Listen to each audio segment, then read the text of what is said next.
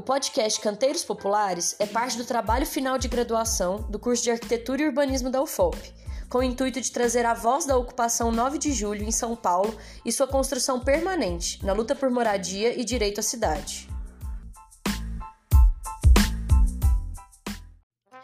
A segunda entrevista do podcast Canteiros Populares é para quem acredita na força do trabalho coletivo. Juntamos esforços e reunimos Kellen, Selma e Fran, moradoras e morador da ocupação 9 de julho, para conversarem com a gente sobre a resistência e luta de quem mora construindo, literalmente, o seu direito à moradia e à cidade. Bom, queria iniciar reforçando a importância de terem topado essa prosa aqui. Para além das parcerias que o MSTC tem no campo da arquitetura e urbanismo, fiquem atentas que é o nosso próximo podcast é muito importante também, enquanto militante dos movimentos populares, que esse processo de pesquisa seja feito com a ocupação 9 de julho. Mas enfim, bora começar? Vamos combinar que fala Kellen, depois Fran e fechamos com Selma? Bom, primeiro eu queria que vocês contassem como que chegaram a ocupar o prédio da 9 de julho e que se juntaram na luta do MSTC. Eu sou filha da Carmen Silva e como ela tem dito, né, ela veio aqui, ocupou o prédio do INSS em 97 e foi quando eu tinha três anos. Eu vim através dela. Eu era muito pequena e mas eu gostava muito de morar aqui e nós tivemos que sair, né? Moramos em outro local e depois de eu acho que uns um bom tempinho, né? A gente retomou, né? E no ano de 2019, eu, na minha fase adulta, more, é, estou morando atualmente na ocupação da 9 de julho. Mora eu e meu filho. E também eu sou uma das coordenadoras da, das ocupações do MSTC. Meu nome é Francivaldo, sou morador da ocupação 9 de julho. Conheci o movimento através de um amigo meu que reside no prédio até hoje, ele que me indicou, me levou para conhecer o movimento e graças a Deus o movimento abriu as portas para mim e minha família e a gente reside no prédio até hoje. Eu conheci o movimento MSTC em 2012, quando eu estava vindo do trabalho. Eu morava em Itacoacetuba e trabalhava no Itaim Bibi.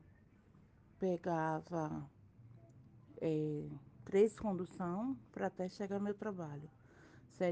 Passava três horas dentro do, do transporte, porque eu pegava o trem, depois o metrô, depois o ônibus do Itaim Bibi. Aí um dia indo para o trabalho, aí passei na frente do Hotel Cambridge, eu pegava o ônibus ali do lado do Terminal Bandeira. Aí passando de frente ao Hotel Cambridge, aí eu vi, vi a ocupação. O pessoal é, morando lá. Aí foi quando me veio na ideia, na cabeça, de procurar saber se lá havia local para que eu pudesse morar. Aí lá eu morei cinco anos, de cinco para seis anos. Aí foi quando saiu, é, lá a gente ganhou a licitação do prédio, o prédio foi doado para o movimento, aí foi para a reforma, aí precisava desocupar o prédio. Nesse período que a gente morava lá no Cambridge, surgiu a oportunidade da gente ocupar 9 de julho, porque quem mora assim na o MSTC, ele faz luta o tempo todo. Aí, como eu morava lá na 9 de julho, quando surgiu a oportunidade, a oportunidade de vir morar, vir ocupar a 9 de julho, eu vim participar da ocupação. Aí eu ocupei e voltei para minha casa. Era lá no Cambridge, na 9 de julho também. Aí acontece. E aí outras pessoas vieram morar na 9 de julho. Lá no Cambridge, quando saiu toda a papelada para a reforma do prédio, para moradia, eu fiquei é, sem saber para onde ia. Ele tinha que desocupar o prédio para que a Caixa viesse reformar. Aí foi quando o movimento deu a opção das pessoas, se alguém não quisesse voltar para casa de parente ou ir morar de aluguel, não tivesse condições de pagar aluguel, e tinha a ocupação, que era o prédio da 9 de julho, que era o antigo INSS, se alguém, se alguém de lá quisesse, poderia vir para cá. Como para mim não era viável pagar aluguel, eu preferi vir morar na 9 de julho. Aí aqui na 9 de julho eu já estou com três anos. E, e, quando vocês chegaram no prédio, como que estava assim, a estrutura mesmo? As paredes, o piso, a parte elétrica, hidráulica? É, algumas pessoas chegaram a participar desse mutirão inicial, né? É, da, da limpeza. Quando eu era pequena, assim, ao meu ver, já tinha assim a instalação de da luz, né, elétrica, tinha o saneamento básico, havia mais banheiros coletivos. É, eu mesmo, quando eu era pequena, morava no sexto andar e nós usávamos o banheiro coletivo. E comparando com o tempo de 97 para o ano de 2019, eu acho que, claro, que hoje está bem mais é, reformado o prédio, na estrutura também, porque hoje muitos moradores têm sua própria, seu próprio banheiro dentro de casa, sua própria cozinha também, que havia muita, se usava muita cozinha comunitária, né? E temos também o alarme de incêndio, né? Então hoje está mais, mais equipado. A estrutura também, né? Muita coisa mudou. Quando eu cheguei no prédio, ele já passava por três meses de ocupação, né? Então a gente não chegou a pegar o, o serviço bruto mesmo, que foi a limpeza do prédio em si. Porém, ainda tinha muitas coisas a ser feito, né? Muitos itens a ser é, acabado. É, questão de pintura, né? Parede, tudo. Então a gente fez algo mais leve, né? Tanto como hidráulica, elétrica, pintura, né? Tudo isso aí a gente foi aprimorando com o tempo. Quando eu cheguei no prédio, tanto no antigo Hotel Cambridge quanto no 9 de julho, os prédios estavam completamente é, destruídos. A diferença do Hotel Cambridge para o prédio da 9 de julho é que o Hotel Cambridge, as paredes ainda era, ainda existiam paredes. Existiam paredes, existiam portas, janelas. Então dentro sim, estava destruído porque não tinha hidráulica, não tinha elétrica e tinha muita sujeira. Então a gente que fazer toda a limpeza desse prédio lá para poder morar. Dar uma, é, ele fica digno para moradia. A 9 de julho, quando eu cheguei aqui, o prédio era praticamente um esqueleto, até porque eles tinham colocado rede para uma reforma. E já estava não sei quantos anos essa rede para pôr a reforma. Então o prédio estava todo é, deteriorado, desmanchado mesmo. Não tinha porta, não tinha janela, é, tinha local que nem parede tinha, era todo esburacado eles abriram né, as colunas para ver se o prédio estava tava bom para poder fazer a reforma.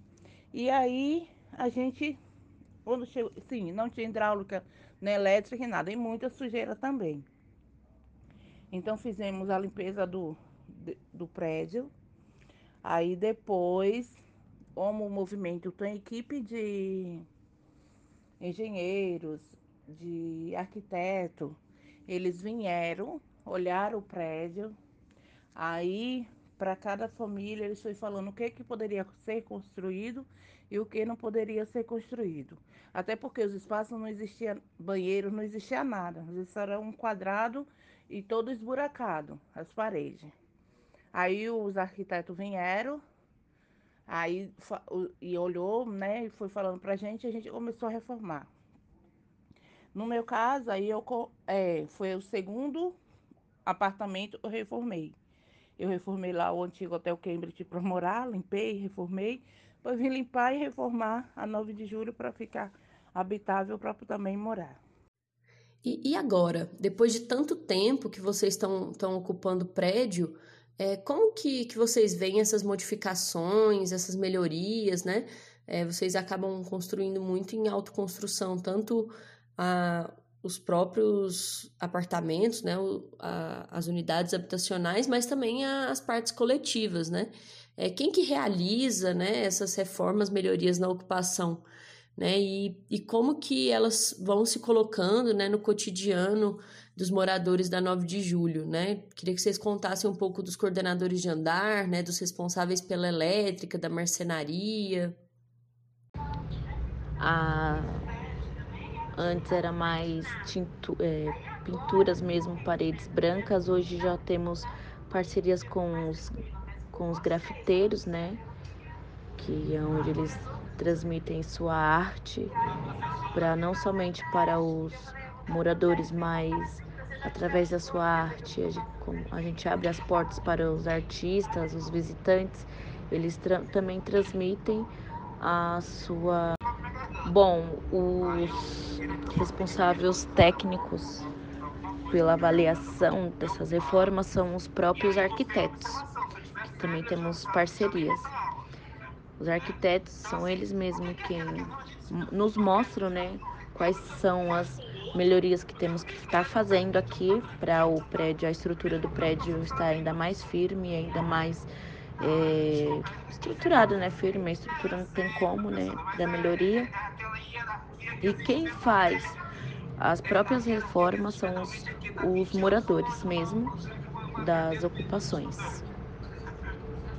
É, como mutirão. Mutirão nós coisas mais pesadas, né? Dividimos um mutirão de homens, onde eles descem os entulhos, sacos de sacos de cimentos, né? De entulhos, faz aquele mutirão geral e vem também aquele mutirão de limpeza, né? Na lavagem e assim vamos num trabalho coletivo, onde cada um se, principalmente homens, né? Que mexe mais na parte elétrica é, parte mais da obra, então são os pró próprios moradores homens quem faz as reformas é, externas e internas do prédio, entendeu? Nós procuramos sempre valorizar o trabalho dos moradores dentro das ocupações, dos profissionais, que nós temos muito profissionais que trabalham em obras, né? Que ajudante de pedreiro e nós sempre priorizamos eles ao invés de chamar pessoas de de fora nós priorizamos os moradores que têm já essa função. Todo esse período que a gente está morando no, na ocupação 9 de julho, a gente foi feito melhorias, né? Então, tudo isso que a gente foi modificando no prédio, podemos dizer que o prédio teve uma melhoria muito grande, tanto em questão de iluminação, né, paredes, né, tudo isso a gente fez um, uns ajustes no prédio e hoje o prédio está uma maravilha.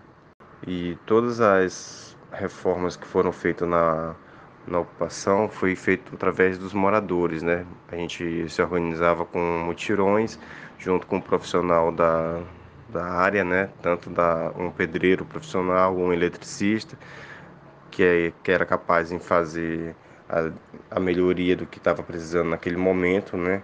E com o auxílio de muitos moradores como ajudante, a gente foi tocando o barco e graças a Deus conseguimos fazer muitas modificações no prédio, né?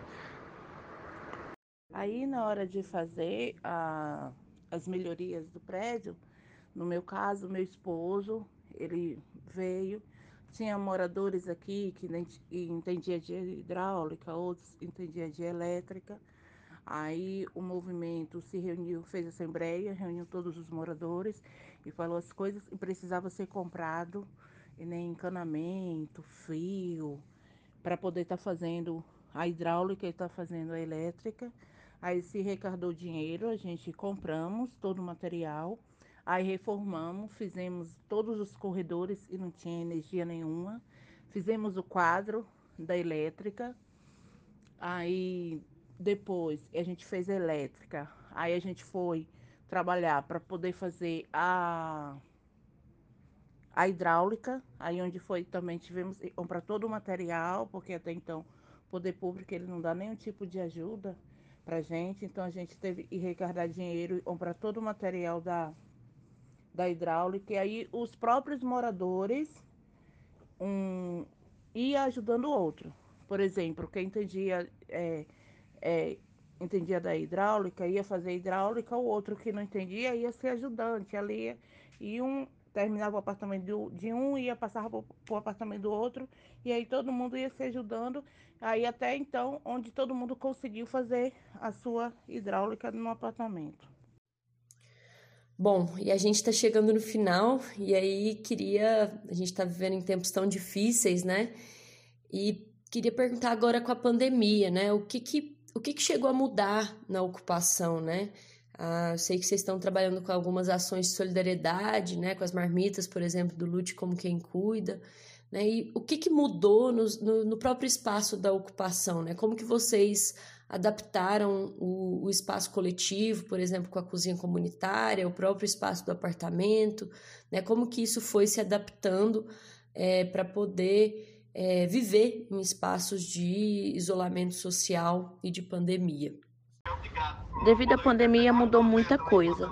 É, graças a Deus teve esse início né, da Casa Vermo, né, essa instituição, e que nos ajudou muito em questão de alimentos, né, onde foram distribuídos cestas básicas, né, aqui para dentro das ocupações, aonde diminuímos também os gastos de alimentos, produtos, produtos de higiene, limpeza, onde também mães com crianças, bebês, tiveram produtos de higiene para bebês, fraldas, entendeu? E não nos faltou é, alimentos.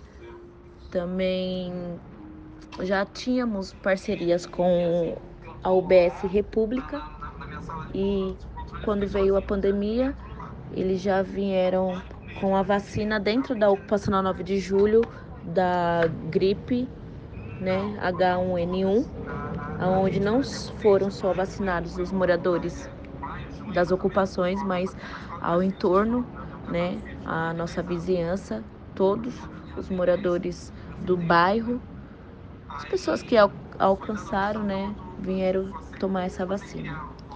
E referente às quentinhas, o projeto Lute como quem cuida nos ajudou também a estar tá fortalecendo a, a, a, nossa cozinha comunitária, né?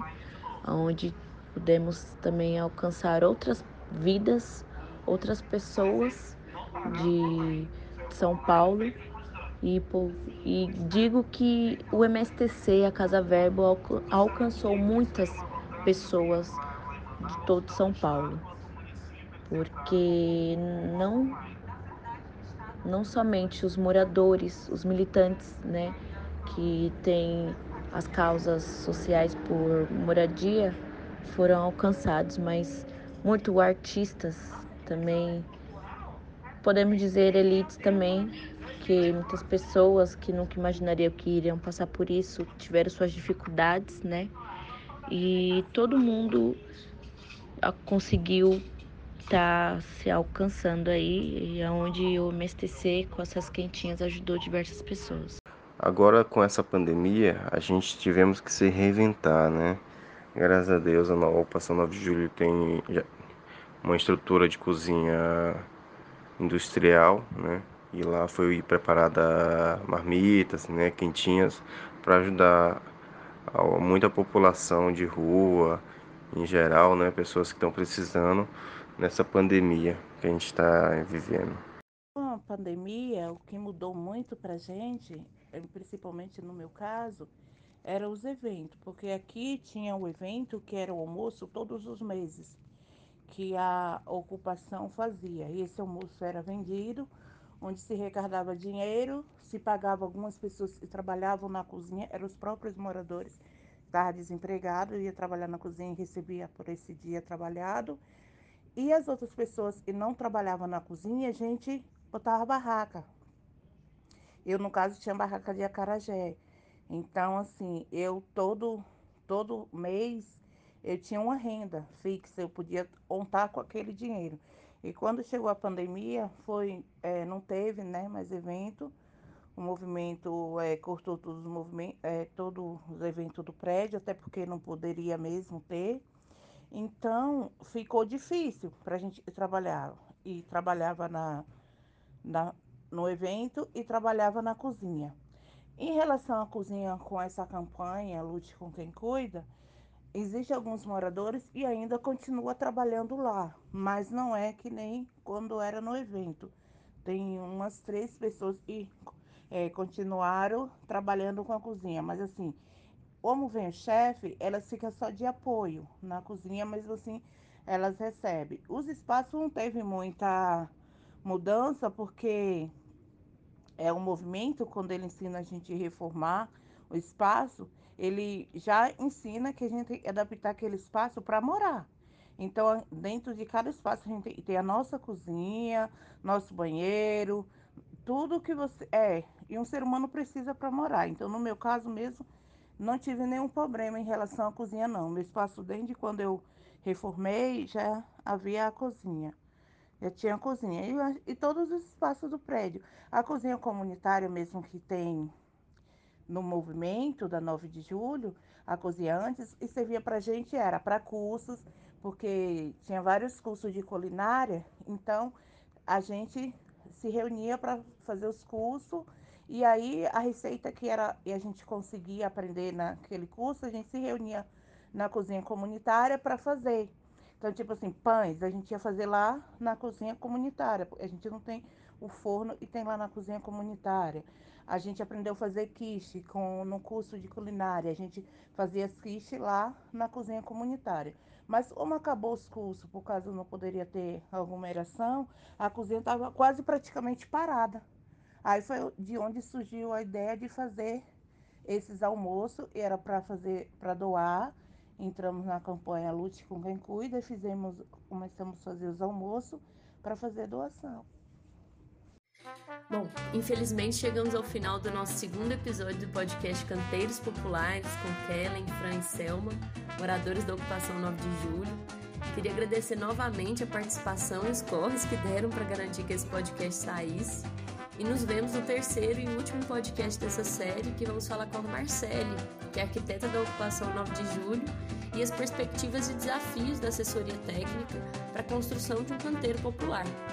Abraços e até logo!